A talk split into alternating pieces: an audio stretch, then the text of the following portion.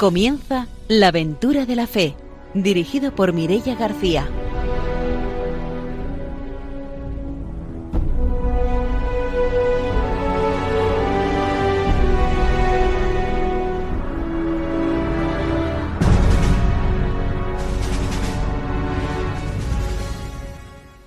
Muy buenas noches desde Radio María. Estamos en la aventura de la fe. Empezamos hoy un nuevo programa misionero Está con nosotros el padre don Arturo García. Buenas noches. Muy buenas noches a todos los radiantes. Una alegría de poder compartir con ustedes esta aventura de la fe para promover la misión en todo el mundo. También está con nosotros, como siempre, Ramiro Faulí. Bienvenido. Buenas noches. Hola, buenas noches. Hoy voy a mandar un saludo a Tortosa, muy especialmente a Susi Melero, que nos está escuchando este programa, y a todos los que nos escuchan de esta diócesis de Tortosa.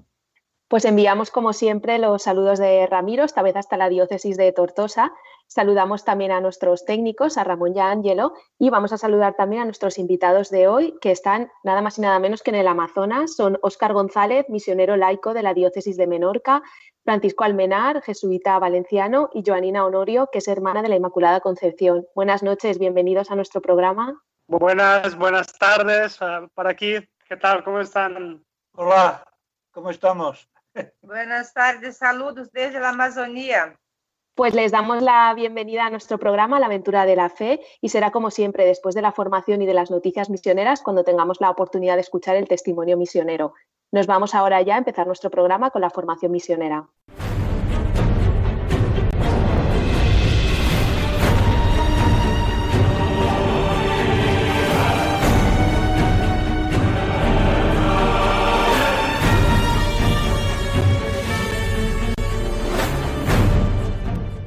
El padre don Arturo García nos trae la formación misionera. Buenas noches. Queremos eh, continuar con esta declaración Dominus Jesús. Es una declaración pues, eh, que nos anima mucho a la misión porque nos hace darnos cuenta de, que Jesucristo es pues, totalmente distinto de cualquier otra, eh, otro profeta, otra persona que nos haya hablado de Dios, ¿no? sino que es Dios mismo, ya no es una persona simplemente que nos habla de Él, que piensa en Dios, sino que Dios mismo se hace hombre y viene y entonces pues eh, nos transmite y nos revela la verdadera identidad de Dios, es decir, cómo es lo que nos ama todo, ¿no? Por eso vamos a ver cuál es la respuesta adecuada a esa revelación que Dios nos hace en Jesucristo. Y dice el número 7 justamente de esta declaración, la respuesta adecuada a la revelación de Dios es la obediencia de la fe, como dice eh, San Pablo en la carta a los romanos y, y también en la carta a los corintios, por la que el hombre se confía libre y totalmente a Dios, prestando a Dios revelador el, homenaje del entendimiento y de la voluntad. Es decir, ese homenaje, es decir, creo, ¿no? Que, es, eh, o sea, que he entendido lo que Dios quiere para mí y lo acepto y además está en el de la voluntad, es decir, quiero seguirle. Dice, y asintiendo eh, voluntariamente a la revelación hecha por Él decir, la fe es un don de la gracia. Para profesar esta fe es necesaria la gracia de Dios, y que Dios nos ayude, ¿no? que previene y ayuda, y los auxilios internos del Espíritu Santo, el cual mueve al el corazón y lo convierte a Dios, abre los ojos de la mente y da a todos la suavidad de aceptar y creer la verdad. Y claro, el Espíritu Santo en nosotros clama Abba Padre, decir, reconoce a Dios como Padre, lo que dice también pues, eh, San Pablo y, es verdad decir, no podemos creer sin la asistencia del Espíritu Santo, pero claro, tenemos que tener en cuenta que esa asistencia y esa ayuda del Espíritu Santo, Dios la da siempre, ¿eh? para todos los que la piden.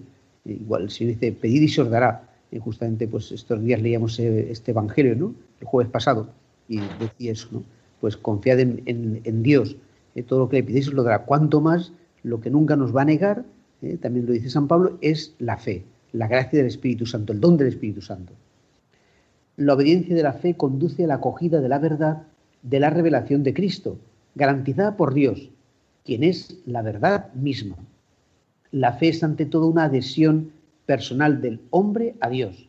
Es al mismo tiempo e inseparablemente el asentimiento libre a toda la verdad que Dios ha revelado. Y no es lo que le decimos sí a Dios, ¿eh? creemos en Dios, es nuestro amigo tal, sino que además creemos en toda la verdad que Él nos ha revelado, todas las cosas que Jesús nos dice en los evangelios. También las aceptamos y las creemos. De la fe, por lo tanto, don de Dios y virtud sobrenatural infundida por Él. Implica una doble adhesión a Dios que revela y a la verdad revelada por Él, en virtud de la confianza que se le concede a la persona que la afirma. Por esto, no debemos creer en ningún otro que no sea Dios, Padre, Hijo y Espíritu Santo. Y confiamos tanto en Dios que sabemos que nunca se equivoca, que nos ama hasta dar la vida por nosotros, lo vemos en Cristo crucificado, como muere por nosotros, que no podemos menos que creernos todo lo que Él nos dice siempre con esa confianza, es decir, de que es el que nos ama, el que no se equivoca, el que no quiere nada para Él, porque Dios lo tiene todo, Dios es Dios, ¿no? Él no necesita que creamos en Él, Él quiere que creamos porque nos ama y para nuestra salvación, para nuestro bien. Debe ser, por lo tanto, firmemente retenida la distinción entre la fe teologal y la creencia en las otras religiones. Si la fe es la acogida en la gracia de la verdad revelada, que permite penetrar en el misterio, favoreciendo su comprensión coherente, la creencia en las otras religiones es esa totalidad de experiencia y pensamiento que constituyen los tesoros humanos de, sabiduría y religiosidad, que el hombre en su búsqueda de la verdad ha ideado y creado en su referencia a lo divino y al absoluto. Cuando alguien cree en una religión, pues muy bien, está buscando a Dios, está queriendo encontrar, pero en realidad eh, no, está, no está ahí la intervención de Dios como en nuestra fe, en la que Dios es el que nos hace creer, en la que nosotros no creemos solo lo que, lo que estamos buscando, sino lo que Dios nos ha revelado, lo que hemos recibido en el Evangelio. Es decir, es distinto, ¿no? Es decir, esa, es una, nuestra fe es algo sobrenatural, la fe en otras religiones es algo humano. No siempre tal distinción es tenida en consideración en la reflexión actual, por lo cual a menudo se identifica la fe teologal, que es la acogida de la verdad revelada por Dios uno y trino, y la creencia en las otras religiones, que es una experiencia religiosa todavía en búsqueda de la verdad absoluta y carente todavía del asentimiento a Dios que se revela. Este es uno de los motivos por los cuales se tiende a reducir, a veces incluso a anular, las diferencias entre el cristianismo y las otras religiones. Y claro, no es lo mismo decir una religión a que yo busco que la religión de que Dios que se revela. No podemos pensar en que Dios sea distintas cosas. Dios es una cosa o es otra cuando Dios se revela como Padre, Hijo y Espíritu Santo, es, la, es el verdadero ser de Dios, porque no es algo que nosotros queremos saber, sino que Él nos lo ha contado, Él nos lo ha dicho. Eh, por eso, esta verdad es la que los misioneros quieren que, se extienda por todo el mundo, que todos conozcan esta verdad, que no estén eh, todavía buscando a Dios como si no se hubiese revelado. Es lo que hace Jesucristo, o sea, Él eh, se revela y, envía a los apóstoles a que todo el mundo conozca esta buena noticia. Y todos tienen ya otras religiones, pero no era, era unas religiones desde lo humano, desde lo que puede alcanzar el hombre, pero sin contar con esta revelación de Dios que nos dice, mira, todo esto que tú querías saber, todo esto que buscabas, pues mira, es así, ¿no? Eh, dice, y además es una noticia buena. Es decir, Dios se podría haber revelado y, y, haber sido de otra forma, como piensan otras religiones, pero sin embargo Dios se ha revelado como el Dios que ama hasta dar la vida por nosotros, que se entrega por nosotros, que quiere salvarnos, que hay que buscar a los pecadores y no a los perfectos, en fin, todo lo que conocemos del Evangelio, que, es verdad y, además es de una belleza y de una caridad pues inmensa. Y es una pena que haya mucha gente todavía en tantos lugares del mundo que no lo conocen, que no conocen esta imagen de Dios eh, que, tenemos nosotros, ¿no? A pesar de que nosotros seamos, pues a veces, pues unos eh, pésimos evangelizadores porque pues no, no, vivimos la, santidad a la que nos llama el Señor ni del Evangelio, pero sin embargo no por eso la noticia que llevamos el Evangelio pues pierde su verdad ni su autenticidad. Entonces tenemos que intentar eso, pues vivirlo más los cristianos para que cuando alguien pues conozca a los cristianos eh, pueda también vernos, ver en nosotros ese Evangelio que transmitimos. Pues hasta aquí nuestra formación misionera de hoy. Damos paso a las noticias.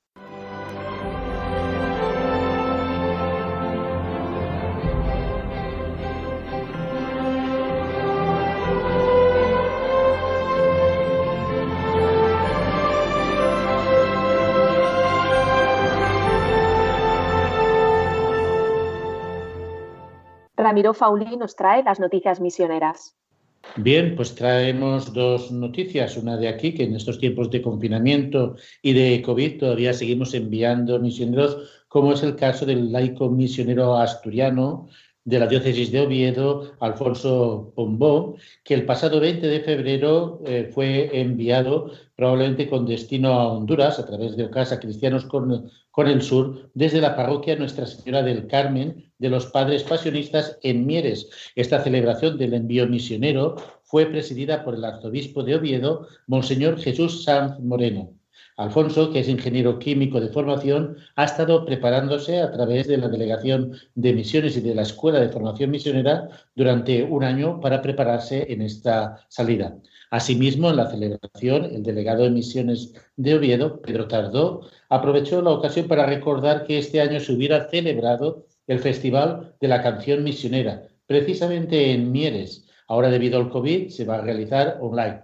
Recordemos que estamos en tiempos de pandemia, pero seguimos en misión. Así pues, deseamos a Alfonso Pombó que saldrá a la misión a través de Casa Cristianos con el Sur, que lleve adelante este proyecto que es por tres años renovables. Así pues, eh, atenderá a zonas rurales y urbanas marginadas en una zona apartada de Honduras. Bueno, felicitamos desde aquí a todo el impulso de las delegaciones de misiones que siguen enviando misioneros a la misión, misioneros laicos. Y desde aquí también felicitamos a Ocasa Cristianos con el Sur, que este año ha enviado a otro misionero a Honduras.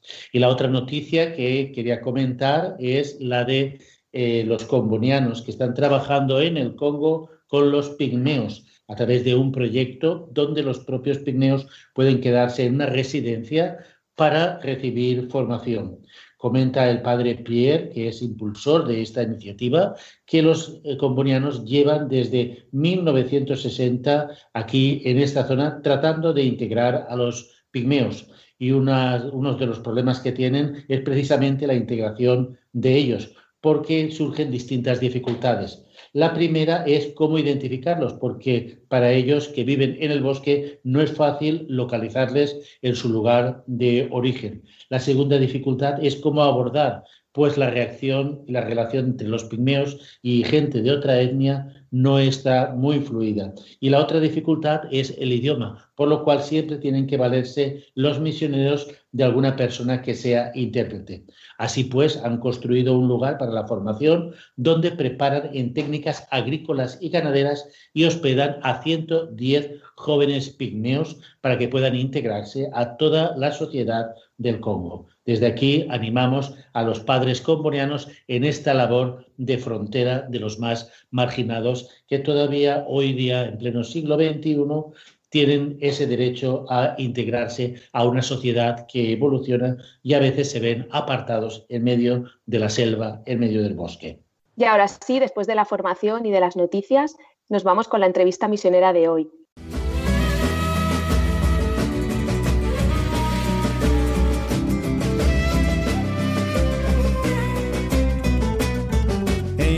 Vaciante del río, todo se pone al plantio, pues cuando las aguas se suben, el mayor desafío es vivir. La cosecha de ser antes de las aguas turbulentas, pues cuando la vaciante inunda, sé dónde voy a llevar mi barco. Ribeirinhos guardianes de nuestra casa común. Laudato si es Francisco llamando uno a uno. Ribeirinhos guardianes de nuestra casa común. Laudato si es Francisco llamando uno a uno.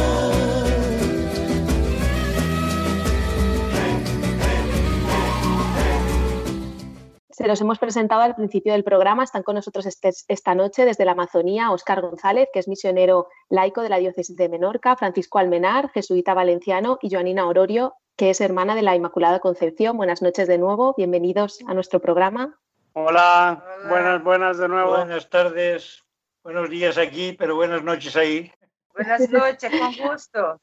Bueno, pues para empezar nos gustaría que nos, que nos contarais exactamente en qué lugar os encontráis. Sí, pues estamos en la triple frontera de Brasil, Perú, Bolivia. Es una zona, eso, de, de la Amazonía. En, la, en el lado peruano sería Madre de Dios, el departamento Madre de Dios. En el lado de Bolivia sería Pando. Y en el lado brasileño, el estado de Acre. En esas tres, triple frontera. Al sur de la Amazonía. Bueno, y precisamente durante esta semana nos han estado llegando algunas noticias de algunos sucesos a través de, la misionera valenciana de Ceni Lloris, que nos ha hecho llegar pues, la situación que, que, se está viviendo allí con los migrantes. Si nos podéis explicar un poco qué es lo que está sucediendo. El problema viene de siempre porque aquí es paso de emigrantes. Hace en el 2011, cuando hubo aquel terremoto en Haití, Muchos haitianos vinieron por aquí, entraron por esta frontera y fueron acogidos por Brasil. Cada día llegaban 40 a 60 haitianos que venían a Brasil como refugiados porque no tenían dónde vivir o sus, dejando sus familias allá en Haití para poderles enviar alguna ayuda. La mayoría de ellos son gente cualificada, profesores, abogados, carpinteros, conductores de camión grande, etcétera, ¿no? Entonces el Brasil los fue acogiendo. Cuando llegaban aquí, llegaban casi desplumados porque por la corrupción que hay ahí, los coyotes, eh, los, los taxistas les cobraban diez veces más de lo que era justo. Después también la policía también, eh, la policía corrupta les cobraba lo que no debía. Llegaban aquí casi desplumados y gracias a Dios que los católicos aquí, las familias católicas, infelizmente otras iglesias no hicieron eso, pero vale. Pero les acogían con un buen desayuno reforzado mientras hacían sus papeles aquí en la aduana para poder entrar. Así fueron durante meses y meses. Y el Brasil los acogió y ellos esparcieron por San Pablo, Mato Grosso, por todos los lugares, Santa Catarina, el sur, y eh, encontraron trabajos y fueron quedándose por aquí, ayudando a sus familias y también trayendo sus mujeres y hijos que se habían quedado en Haití. Ahora el camino es de vuelta. ¿Por qué? Porque con la, primero con la crisis económica y política, con el gobierno que tenemos, que es una tristeza, un desgobierno, que acabó con los, las leyes trabajistas, y disminuyó el poder adquisitivo del sueldo mínimo y el desempleo aumentó y por la pandemia también que vino a agravar ya la situación política y económica de Brasil, pues muchos de ellos quedaron sin empleo, entonces están queriendo volver o ir hacia otros países, hasta México, Estados Unidos, Canadá, o volver para ahí, pero están queriendo salir. Y la frontera de Perú está cerrada y hace el día 14, domingo de este mes, eh, se llegaron a, a, encontrarse aquí 300, 300 personas. Un día después eran 380 y continúan viniendo. Ahora ya son más de 400. Y hubo un conflicto. Si queréis, lo contamos, cómo que fue. Eh, podemos continuar o queréis preguntar alguna sí, otra sí. cosa. Solo para colocar la situación de tantas personas que están aquí y el pueblito de Asís, Brasil, tiene unos 4.000 habitantes, o sea, no tiene condiciones ni económicas ni para acogerlos bien. Y el del lado peruano, Iñapari, tiene 2.000 habitantes también. Pero la frontera está cerrada, es el principal problema. Sí, bueno, yo añadir también que debido a la pandemia, oficialmente las fronteras están cerradas, pero nosotros desde, desde después de la pandemia estamos aquí en la frontera y vemos como a diario ilegalmente cruzan personas. Esta frontera es de doble tránsito, como decía Paco. Ahora son personas haitianas y africanas que viven en Brasil y que quieren eso, llegar hasta México, algunos hasta Estados Unidos. Y también es una, una frontera en la que pasan venezolanos, colombianos, saliendo de, de Venezuela, pasando por Perú, queriendo entrar a Brasil. Por eso tienen los dos flujos migratorios. Y eso y la gente, mm, bueno, sabe, sabemos eso, que las fronteras están cerradas, pero la gente está cruzando igualmente, mm, pagando los coyotes, como decía Paco, de manera ilegal. Uh, lo grave es eso que también resaltaba Paco, que están cobrando uh, un, un, plus mucho más grande a estas personas haitianas y africanas. y de fondo se ve que es una cuestión de racismo, porque eso, por el color de la piel, por eso les cobran más. Los coyotes aducen que es por porque son visibles para los, la policía y tienen que cobrarles un poco más para, para poder pagar, ¿no? Podemos estar hablando en estos momentos de que hay como cierto trato, digamos, de trata de, de, de, gente, eh, cobrándoles, haciéndoles ciertos trabajos o a, algunas discriminaciones respecto a la población que quiere pasar. Sí, esto es verdad. Por ejemplo, la, los, los venezolanos que tienen color de piel semejante a los peruanos, o boliviano passam tranquilo, não, nada os impede passar. Pero os haitianos para passar, os africanos só passam por la noite às escondidas, não? E se cobra o doble valor para atravessar, para cruzar o rio. E de, de la fronteira hasta Porto Maldonado, normalmente se cobra 40 soles não, para chegar, que são três horas de caminho, não de carretera e a eles lhe cobra 200 a 380 dólares. Então, se virou uma trata de pessoas na fronteira. Isso, lá, o tema da pandemia, do cerro das fronteiras, se transformou em trata de pessoas. Isso nos, nos nos entristece, nos dá revolta. Não estamos vendo de onde vamos a, a ser denúncia, não? porque já estamos hartos deste, não?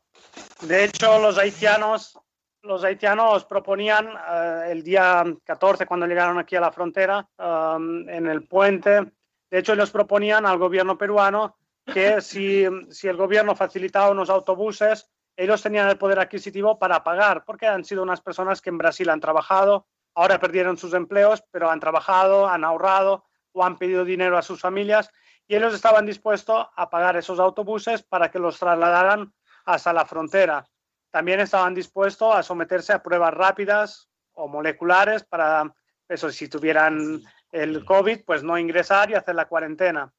Pero nos, nos hemos encontrado que el gobierno peruano, pues eso, se ha cerrado en banda y, y no, no, no, ha, no ha aceptado eso, ningún, ningún tránsito. La situación actual de los que están esperando en la frontera para poder pasar, ¿en, en qué punto están?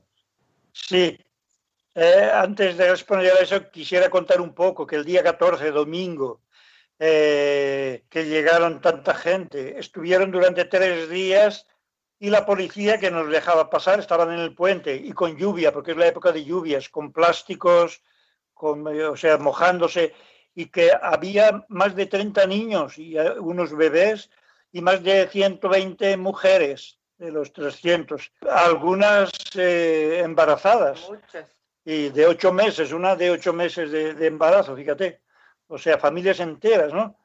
Y tres días esperando promesas del lado peruano diciendo que les recogieron los documentos para escribir su nombre y todo. 24 horas después se los devolvieron y ya estaban sospechando alguna cosa porque estaban sin documentos, pero se los devolvieron. Hay promesas, promesas, y al final ellos se hartaron después de tres días, cuatro, al cuarto día, después de mojarse y tal, y por la mañana que había pocos policiales y rompieron en Perú, el puente, ¿no?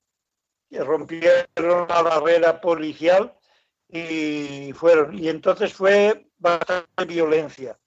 Eh, en, unos, eh, en el espacio de unos 700, 800 metros, ¿no? La policía empezó a, a echar gas lacrimógeno y a pegar a la gente, 11 personas fueron al hospital por causa de esa pancadería, ¿no? de, esa, de esa paulada. ¿no?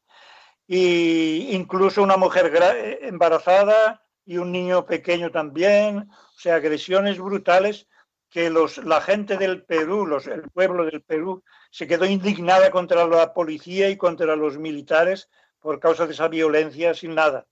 Y en ese momento también nosotros llegamos allá y nada, intentamos, bueno, había una barrera de policiales avanzando para reclutar a, la gente hacia el puente, unos 90 personas, los otros habían conseguido pasar más para allá. Y nosotros allá intentando que hubiese menos violencia, tanto de la parte de los policiales también, y que los, la gente, los haitianos y africanos no reaccionasen con ladrillos o con botellas.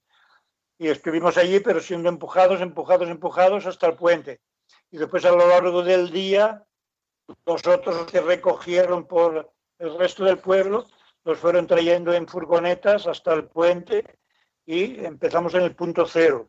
Y ahí pusieron una barrera enorme de policiales y tal, cerrado hasta hoy. Y ha habido negociaciones y tal durante estos días todos. Ha venido aquí representante del Ministerio de, de Brasil de Derechos Humanos y de la Mujer y han venido otras autoridades de derechos humanos, de organizaciones.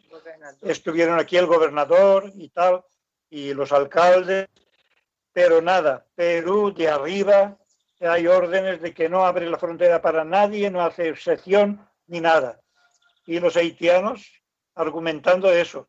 Si, es por causa del COVID que fue cerrada la frontera de la pandemia, quien no está contaminado, solo queremos pasar, no queremos quedarnos en Perú, queremos solo y no queremos ni que el gobierno nos pague el billete, tenemos dinero para pagar el autobús, que nos pongan en un autobús, si es mucha gente, que hagan de, de 10 en 10 personas, en grupos pequeños, pero que nos lleven hasta la otra frontera del Ecuador para poder proseguir nuestro viaje. Entonces, eh, no entendemos por qué no nos dejan pasar, pero el gobierno nada, no tiene, no hay diálogo posible. Y entonces, ¿qué, qué hacer? Por ahora, el municipio, la alcaldía de aquí, de, de, de, Asís, Brasil, está ayudándoles, acogiéndoles en dos escuelas. Aún hay un grupo en el puente, no dejando pasar tampoco a los camiones que porque ellos dicen, ¿qué pasa? Nosotros personas no somos más importantes que el combustible, porque ¿qué nos dejan pasar? Entonces están allá, no dejando pasar a los camiones pero la mayoría que tiene, sobre todo niños y mujeres, pues están en dos escuelas aquí y con un dinero que habían recibido del gobierno hace meses atrás, están ayudándoles a comer, pero cada día es pues 15 mil reales, equivalente a, mil dólares por lo menos, para dar de comer a tanta gente. Y aún continúan llegando poco a poco más personas. Entonces, y el del ministerio, después de, de esa conversación que hubo el sábado pasado, que vinieron aquí y todo, no ha habido una respuesta así, una solución posible y humana y, que, que, les conforme.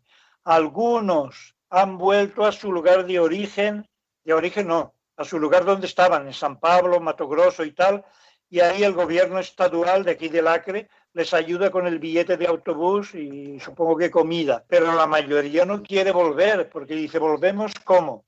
De manos vacías, a veces cogimos eh, eh, dinero prestado a los amigos para ir hasta donde queríamos, no vamos a devolvérselo y vendimos nuestras cosas para poder venir hasta aquí, no tenemos ya empleo, ¿qué vamos a hacer para volver al lugar? Entonces la mayoría no quiere volver la solución provisional que dijimos, una de las posibilidades que nosotros propusimos era que en Río Branco, que es la capital del Acre, que es una ciudad mayor, que hubiese una especie de albergue donde acogerlos durante meses hasta que no se abra la frontera, eh, cuando se vacune la gente, y que creen algunos empleos para poder trabajar.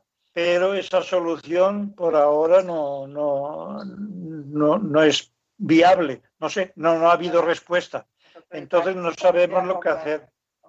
Y por ahí va, ahí, esa es la situación actual. ¿no? Tanto la iglesia como las autoridades de Brasil y de Perú sigan en diálogo, pero concretamente nada todavía. Nos vamos a hacer una pausa, volvemos enseguida para seguir con la entrevista misionera.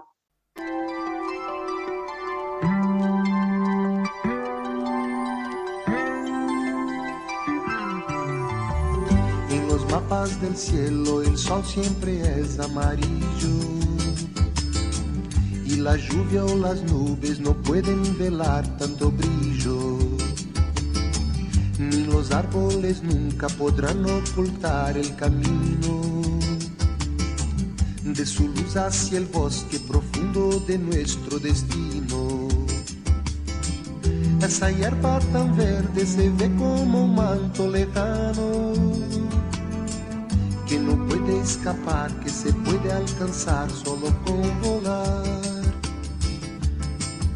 Siete mares, he surcado siete mares, color azul, yo soy nave, voy navegando y mi vela eres tú.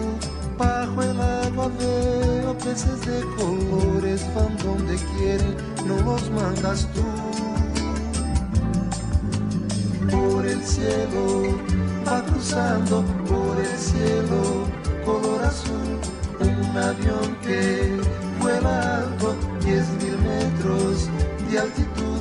Desde tierra lo saludan con la mano, se va alejando, no sé dónde va, no sé dónde va.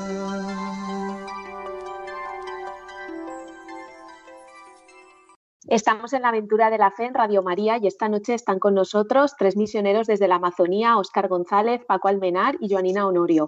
Nos han estado contando antes de la, de la pausa la situación que se está viviendo ahí en las fronteras, en la triple frontera del Amazonas. Y nos gustaría también que nos contarais, porque vosotros formáis parte de un equipo itinerante, ¿no? Que nos explicarais, nos gustaría que nos explicarais un poco en qué, en qué consiste esto.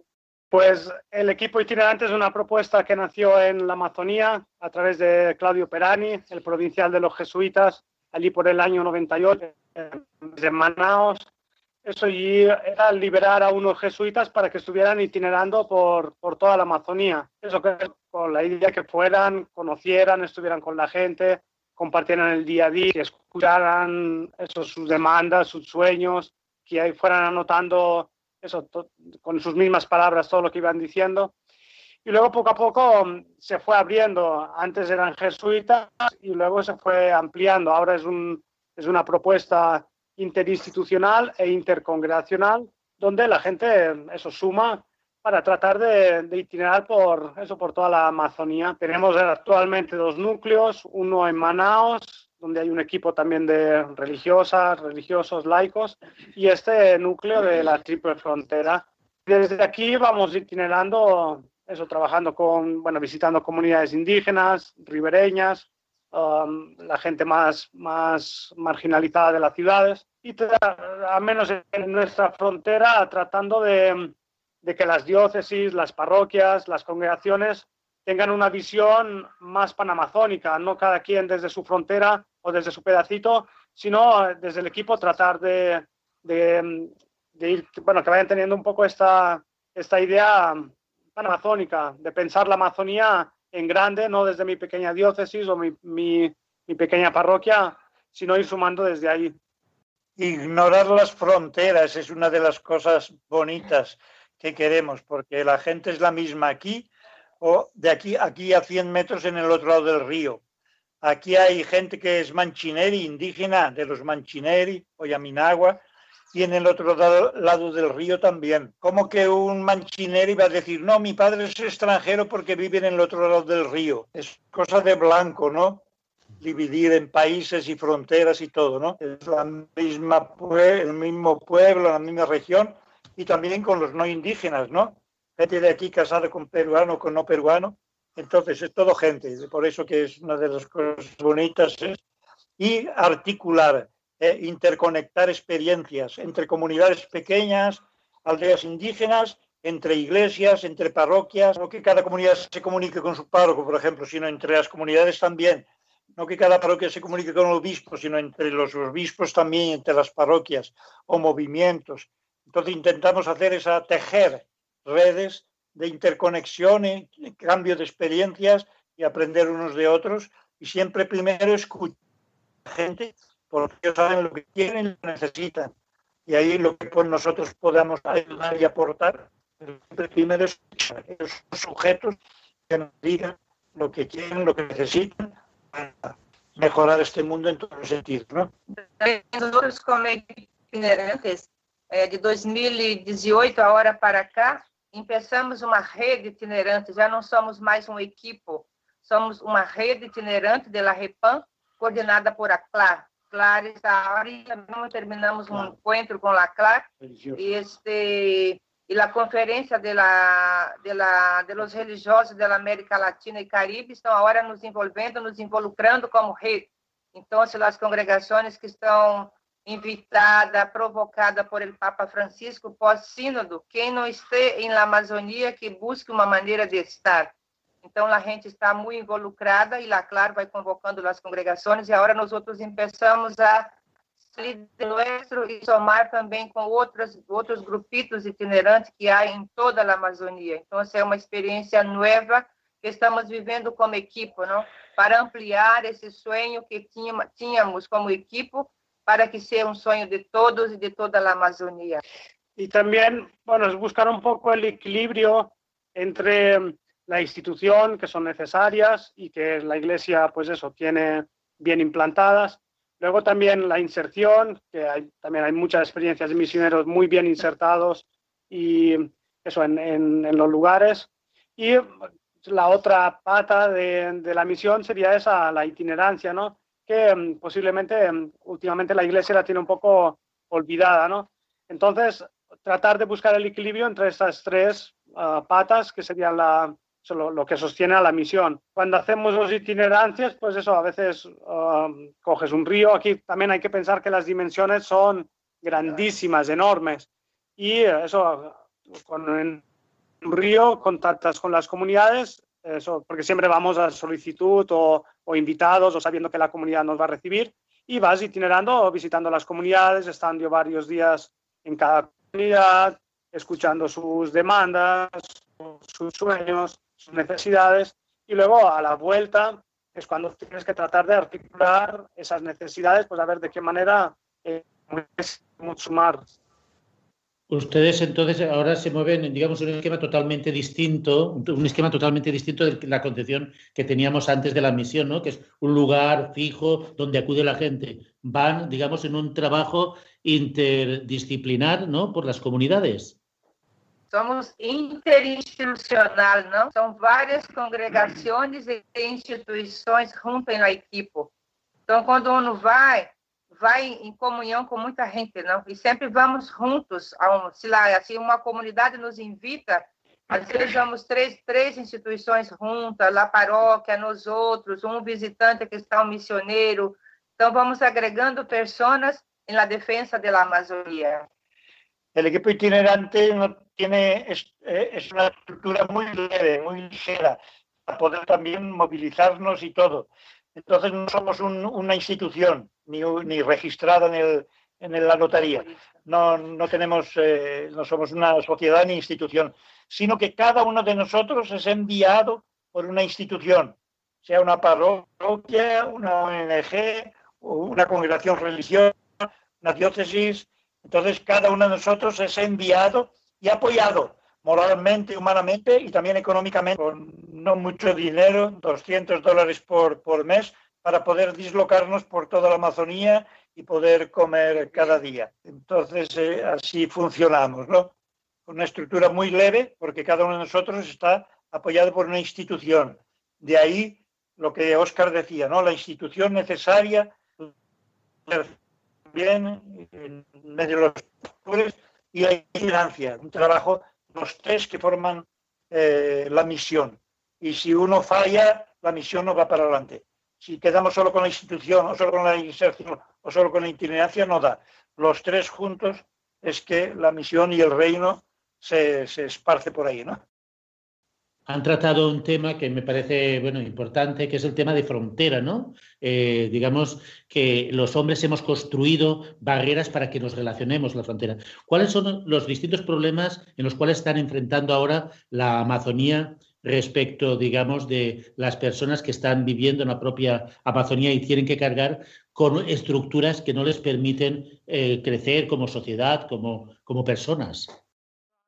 Uh, Paco lo apuntaba un poco hay población Geminao y Manchineri, por ejemplo, en nuestra, en nuestra frontera, en la triple frontera. Esas indígenas están en los tres países.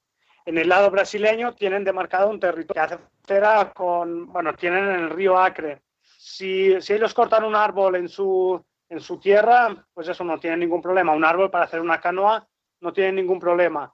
Pero cruzan el río Acre y ya están en suelo, a nivel político, en suelo peruano. Si allí cortan un árbol, ya tienen problemas porque esa área está concesionada a una maderera. Por eso, eso, eso es un, un, bueno, un poco un absurdo, ¿no? Una persona que lleva su pueblo, lleva miles de años viviendo aquí, que, que después llegaron eso, el sistema colonial y empezó a dividir y a, a, a limitar eso de manera física unos territorios, pues eso ellos se encuentran con esas dificultades. Y luego la lucha por el territorio aquí es crucial. Hay comunidades indígenas que llevan son miles de años viviendo aquí, son los que mejor han cuidado este entorno, pero siguen sin tener un título de tierra. Ellos se sienten dueños de ese espacio, pero fácilmente el Estado lo puede concesionar a una empresa minera, a una empresa maderera, y se ven luego eso, obligados o tienen que luchar y hacer frente a eso, o se ven um, expulsados de su territorio y van a las ciudades E aqui também por lá, na fronteira, do lado Madre de Deus de Peru, aqui também há muitos desafios. Nos, os megas projetos são os que mais expulsam a gente de seus territórios. A Madre de Deus, a mineria, eh, a mineria que, além de sacar o minério, polui os rios de desse metal, do mercúrio, não? Então, a água está contaminada, o ar está contaminado, a terra também. Então, saca o ouro, o petróleo e a madeira. Então, são três grandes projetos em Peru que está realmente expulsando a gente de seus bosques para a cidade. Do lado de Brasil, idem. O governo Bolsonaro ha permitido a mineria em, em território indígena, dos Yanomami, por exemplo, em Roraima. Agora, essa semana, derrubar esse projeto para que não vá adelante. Pero são os megas projetos que expulsam a gente de seus territórios. Aí a gente vem por la cidade, queda em las calles mendigando limosna por las calles, mientras seu território está invadido por os megas projetos de Brasil, de, de outros países que chegam, China eh, e outras coisas, México, viene para sacar la madera y, expulsa a la gente. Del lado brasileño, eh, aquí en el estado del Acre, donde vivimos, eh, es el ganado. De Río Branco, que es la capital, hasta acá, 340 kilómetros. La selva queda lejos, lejos, que casi no la ves. Está todo desmatado, solo hay ganado. Brasil, primer exportador de, de carne del mundo, ya está. Pero nada, ¿quién se beneficia con eso? pues las grandes empresas, los ricos y, y, aquí acaban con la naturaleza y con la gente que aquí el ganado vale más que la gente, que las personas. No, no estado do Acre hay 2 millones de personas y 5 millones de cabezas de ganado. Yo quería también decirles, ustedes están ahí, están haciendo una tarea ahí, pues preciosa y a lo mejor alguien que nos está oyendo dice, no, hombre, pues qué bonito, ¿no? Dedicarse a eso pero ¿y vosotros mm, qué satisfacción tenéis? O sea, ¿sois felices de estar en esta tarea? Eh, ¿Qué alegrías os lleváis? No sé, experiencias que a lo mejor alguien dice, bueno, pues también me gustaría ser misionero, ¿no? Sí, ahorita na reunião com la CLAR que tuvimos assim uma meia hora, a gente dizia, mira, para estar em esta missão, em la equipe itinerante, em la rede itinerante de la Repam, há que estar apaixonado, não, senão uno não queda. Então, se nós outros sim estamos em este sítio porque somos apaixonados por la missão, a missão nos move, não? Nós outros da equipe temos estar onde nadie quer estar, com quem nadie quer estar e como nadie quer estar. Isto me ha movido há seis anos que estou na equipe, não?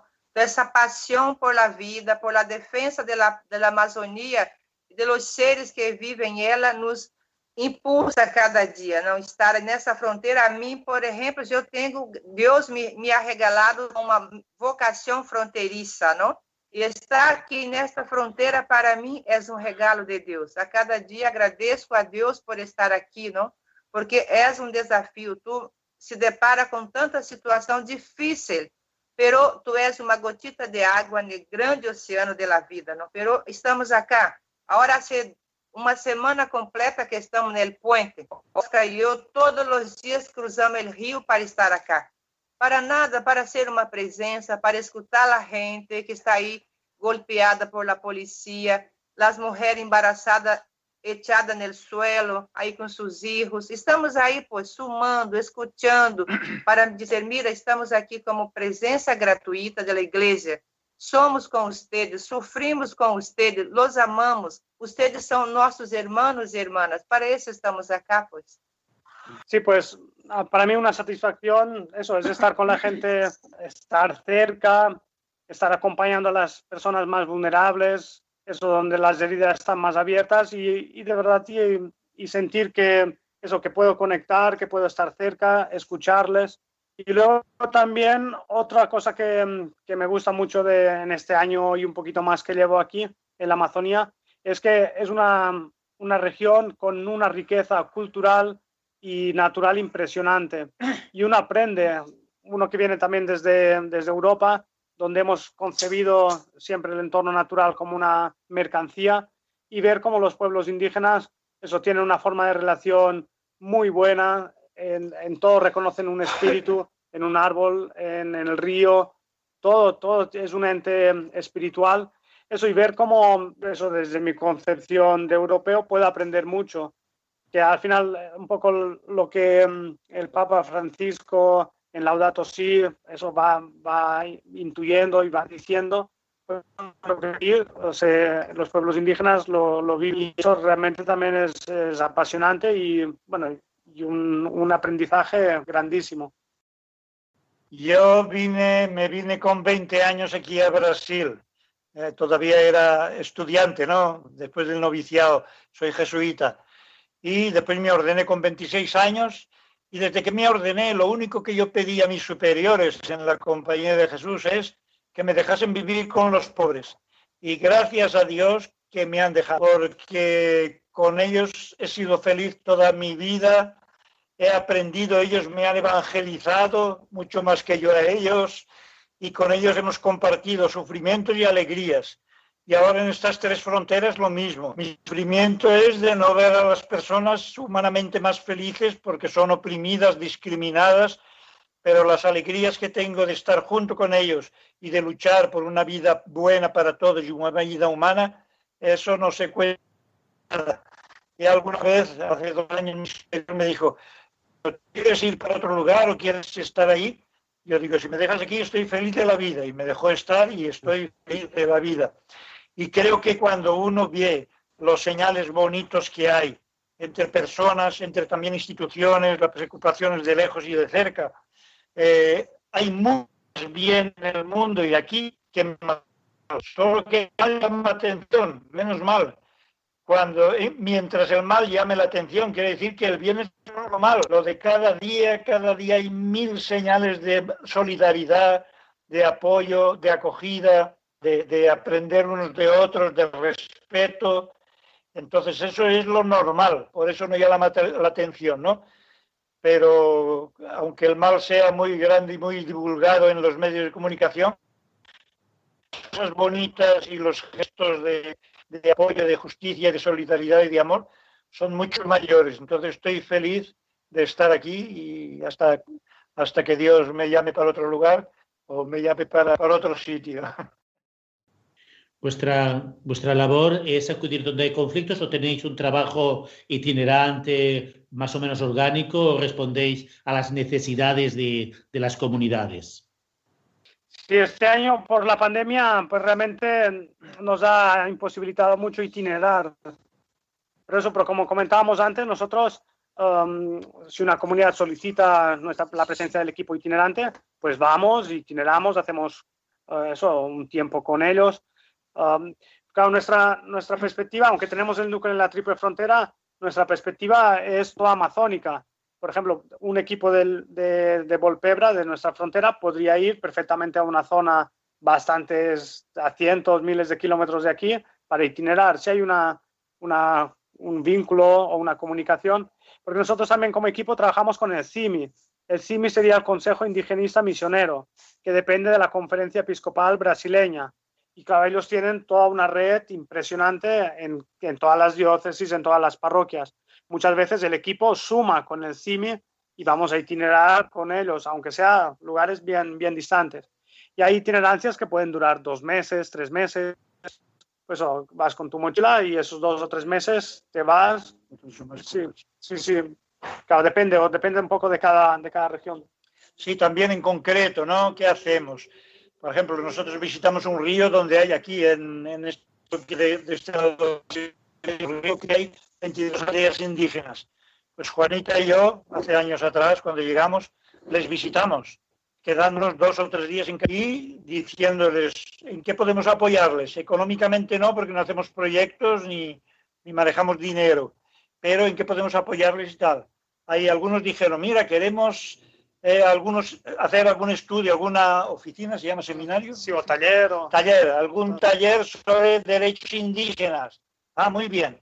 Si nosotros sabemos, podemos organizarlo. Si no, llamamos a un indigenista que sepa y combinamos una semana para hacer un taller de eso. Queremos sobre salud alternativa, las plantas medicinales. Hay una compañera nuestra del equipo que entiende mucho de eso, pues organizamos. Queremos eh, un curso de Biblia, porque somos católicos o cristianos. Pues nada, un curso de Biblia. Entonces, para nosotros todo lo que sea favorecer la vida y la unión eh, es, evangelizar y ser evangelizados, ¿no? Y también eh, lo que uno aprende en un lugar pasa para el otro. Si tienen un problema de gente que está invadiendo su territorio, las madereras, mira cómo están haciendo en otro lugar para defenderse de eso, o cómo están denunciando. Entonces los ponemos en contacto para que ellos aprendan unos de otros y ver cómo defenderse de eso, ¿no? O mil cosas, o sea, articular experiencias, eso es una de las cosas importantes que nosotros intentamos hacer, ¿no? Y siempre apoyarles. Ha habido algún proceso, por ejemplo, ahora en enero estuvimos, una hermanita, Oscar y yo, estuvimos en el río Tahuamano, el mes de diciembre, pasamos la Navidad y allá, hace unos años atrás, una maderera les quemó todas sus casas para espantarlos, 18 familias allá. Y ellos lo, eh, cero, pero continuaron allá en aquel lugar. Es en la cabecera de un río, dos días de, canoa para llegar allá. Ahí eh, lo pusieron en la justicia y nosotros hemos acompañado eh, esa, esa disputa legal, ¿no? Y esperamos con esperanza de que sean reconocidos y la, y la empresa maderera sea multada y todo eso, aunque corre mucha corrupción por abajo, pero esperamos que se haga justicia. Entonces, de muchas maneras acompañamos la parte social, humana y religiosa también cuando ellos piden, ¿no? Eh, entonces, todo lo que podemos aportar, en ese sentido, aportamos. Ese es nuestro trabajo más concreto, ¿no? Pues llegamos ya al final de nuestro programa de la aventura de la fe. Muchísimas gracias a los tres, Oscar, Paco y Joanina, por haber estado con nosotros esta noche aquí en Radio María. Vale, muchas gracias. Un abrazo bien grande para todos ustedes. Muchísimas gracias por esa parcería, ¿no? Nosotros sentimos nuestro brazo extendido hasta Valencia y por esta também grande poder de evangelizar. Não sigam evangelizando y defendiendo la Amazonía. Pues sí, un saludo bien grande para toda Valencia, la tierra de nuestro querido hermano Paco y de, de Jenny también. Así que, bueno, yo también tuve la oportunidad de estar allí en Valencia después del sínodo. Estuvimos eso en el seminario también con Jenny, con Andri y con Ney, dos compañeros que venían de Brasil, y estuvimos compartiendo un poco cómo había ido el sínodo. Así que muchas gracias. Visca Valencia. Y esperamos otro valenciano para la equipo itinerante. ¿eh?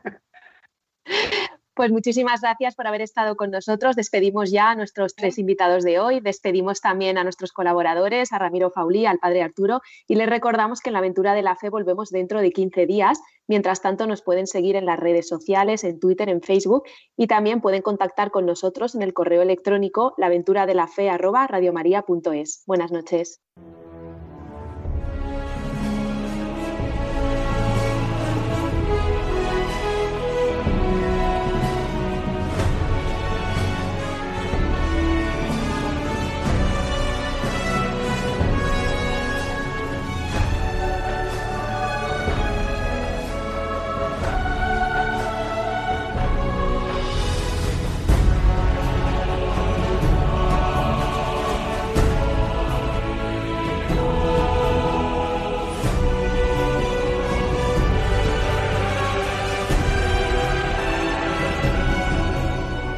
Han escuchado en Radio María La aventura de la fe, dirigido por Mirella García.